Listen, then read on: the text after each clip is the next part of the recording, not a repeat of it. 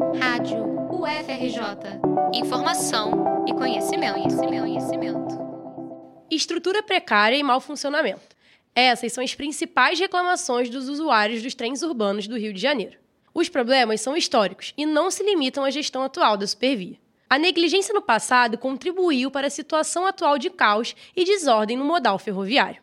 O trem começa sua história no Brasil justamente no Rio de Janeiro, em 1854, com Dom Pedro II.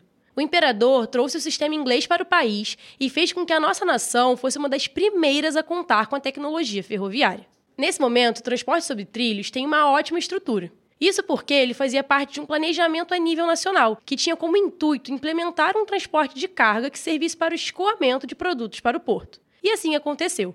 Nesse sentido, as coisas só começaram a desandar na época da Primeira Guerra Mundial, quando os compradores internacionais, como França e Inglaterra, diminuíram as remessas de produtos brasileiros.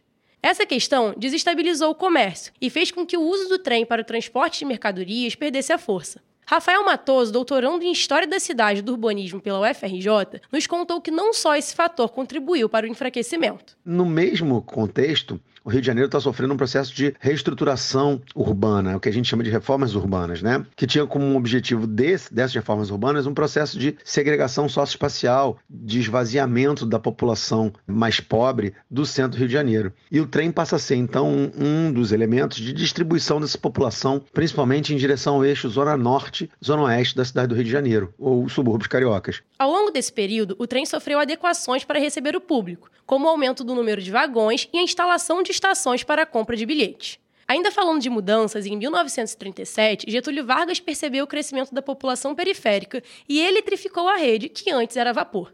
Isso deu mais dinamismo ao sistema.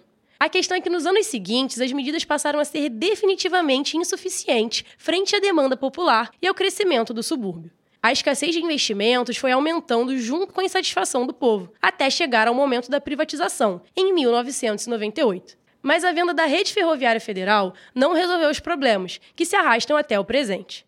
Nem mesmo uma empresa de grande porte como a Gume, última controladora do modal ferroviário, deu conta do recado. Ela acabou desistindo da gestão no começo desse ano.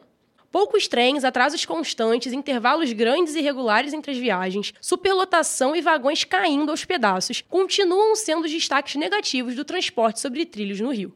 Os problemas são históricos, mas não podem durar para sempre. Sejam eles públicos ou privados, são necessários investimentos para que a cidade, enfim, entre no século XXI em termos de mobilidade urbana. Só assim, finalmente, a história pode parar de se repetir.